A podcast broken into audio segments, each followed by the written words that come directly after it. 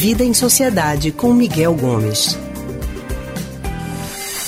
Hoje é o Dia Internacional do Orgulho LGBTQIA. A luta é por uma sociedade mais justa, que garanta o direito às pessoas de serem quem elas são. Apenas isso, gente, respeito. Mas infelizmente o Brasil é o país que mais mata LGBTs no mundo. Onde estamos errando? É o que a gente vai conversar agora com Miguel Gomes, que é historiador e psicólogo do Centro de Pesquisa em Psicanálise e Linguagem, CPPL. Miguel, muito boa tarde para você. Seja bem-vindo ao Rádio Livre. Boa tarde, Anne. Boa tarde a todos e todas os ouvintes. Miguel, então já vou começar com a pergunta que eu deixei no ar. Onde hum. estamos errando nessa questão do respeito à diversidade? É, a gente erra bastante, né? Como você mesmo disse, o Brasil é o país que mais mata, inclusive é, é, transgêneros, travestis e outras modalidades. E, e, e, e o curioso, Ana, é que a gente é o país que mais mata e a gente também é o país que mais assiste sexo entre essas pessoas em sites de pornografia no mundo. Nossa. Então, pois é, veja como tem uma coisa que aparentemente é uma contradição, né? Uhum. Se, se se vê muito isso, supostamente se gosta disso e por que se mata, né? Então, isso mostra muito onde nós erramos, né? A gente morre, a gente erra ao não falar sobre isso. Quando a gente transforma isso numa coisa invisível, né, a gente faz de conta que isso não existe, a gente gera um, um sentimento de que qualquer pessoa que está dentro desse espectro LGBTIA+, é como se fosse uma modalidade de viver a sua própria sexualidade de maneira equivocada, como se fosse uma aberração. E aí a gente coloca isso nos estertores do mundo, a gente coloca isso no submundo, na coisa escondida, proibida que ninguém pode ver. E é o, o retrato da hipocrisia que a gente tem no, na nossa sociedade, né? Que, que é demonstrado por esses dois índices, né? A hipocrisia de que as pessoas consomem esse tipo de conteúdo na internet, mas têm medo de assumir.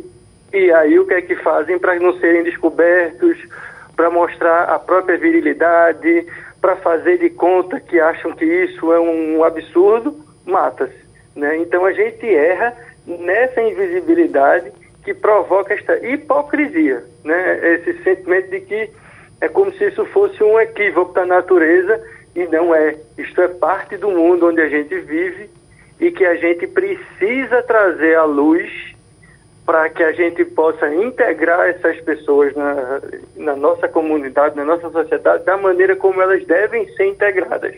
Né? Então a gente erra nisso, erra nessa invisibilidade. Agora você falando dessa questão da necessidade de que se fale sobre o assunto, de que se aborde o assunto, de que se mostre que faz parte do mundo da nossa sociedade, não há como negar, né, Miguel? Faz parte da nossa sociedade, as pessoas estão aí, estão vivendo, fazem parte da nossa sociedade, merecem todo o respeito do mundo. Mas a gente viu agora, acompanhou inclusive né, a repercussão de uma propaganda que foi veiculada uhum. e que está tendo uma grande repercussão justamente porque fala da na, encara com naturalidade a questão dos casais homoafetivos. E você acha que a gente veja, eles estão falando sobre o assunto, eles estão abordando de forma a mostrar na naturalidade, inclusive tem crianças que aparecem na Sim. propaganda e falando de forma natural. É um homem, é um homem com homem. O que você vê quando você vê um casal, né, um homem com outro homem, uhum. e a criança chega a dizer: "Eu vejo um homem de mão dadas com outro homem". Então, como abordar esse assunto ou o que fazer para que essa, esse preconceito todo seja pelo menos diminuído, porque a gente já vem percebendo que as empresas, as instituições, elas vêm trabalhando em cima desse respeito, pregando uhum. respeito, menos preconceito. As propagandas servem bastante para isso, mas vira e mexe a gente também vê muitos ataques, principalmente com grandes marcas, quando elas se posicionam né, a favor. Então, o que fazer nessa sociedade? Isso é mais um reflexo da hipocrisia. Né? A gente faz de conta que essas coisas não existem e aí quando alguém escancara, uma parte da sociedade, uma parte mais reacionária, reage dessa forma como se aquilo fosse um, um, uma coisa absurda que não pode acontecer de jeito nenhum. E a forma que a gente tem que fazer é tratar isso com naturalidade, porque isso é uma coisa natural da vida. Isso é uma coisa que faz parte. A gente não deve se ficar horrorizado porque vê um homem com um homem, uma mulher com uma mulher. A gente deve ficar horrorizado se a gente vê um relacionamento abusivo, seja entre dois homens, entre duas mulheres, ou como é mais comum, entre um homem e uma mulher. Sabe? Então a gente inverte a situação. A gente deixa de olhar o abuso na relação para olhar para o tipo de relação. A gente erra o foco. Sabe? É, é, como se fosse assim: se for um homem e uma mulher, mas o homem tratando de forma abusiva a mulher, ok, pode, porque é um homem e uma mulher.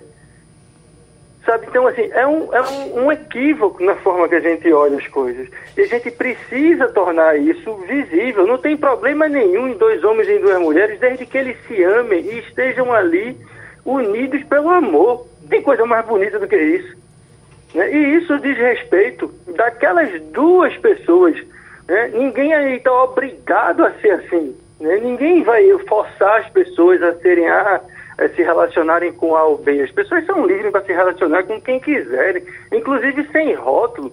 Né? Você pode se relacionar com homem, com mulher, dependendo do momento de sua vida, do dia, da sua vontade, da vontade do outro.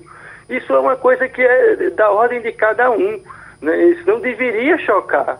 Né? Eu, eu, tendo a imaginar que tem uma coisa que é assim, né? existe esse, esse, esse, na sociedade da gente, existe uma moralidade que coloca como se fossem dois homens, fosse uma coisa errada. E, e o que é que acontece com muitos homens, que isso é mais comum entre os homens, né? É como se os homens acabassem não se permitindo sequer imaginar que podem gostar de um outro homem.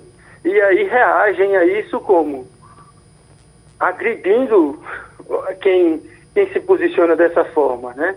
É, nesse, enfim, essa propaganda da, da, que recentemente gerou todo esse, né, todo esse comentário recente nas redes sociais aí, o que se você vai ler os comentários sobre a propaganda é de uma agressividade que é, é muito mais grave do que a propaganda que não tem gravidade alguma.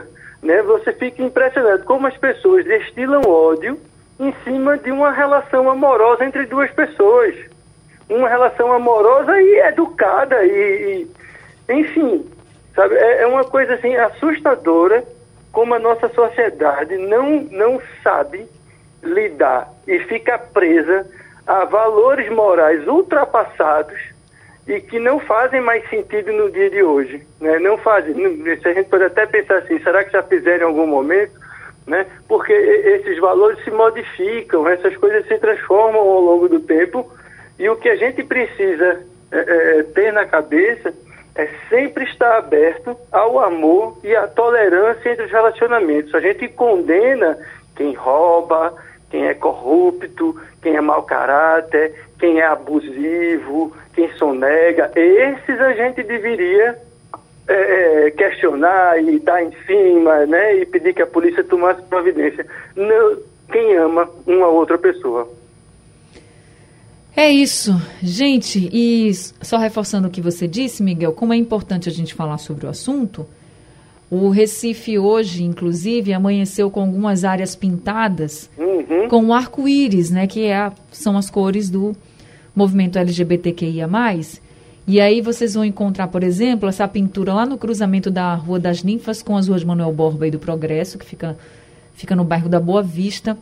Essa área pintada é voltada para os pedestres circularem com segurança, porque segundo a CTTU, nesse cruzamento estavam acontecendo vários acidentes e atropelamentos.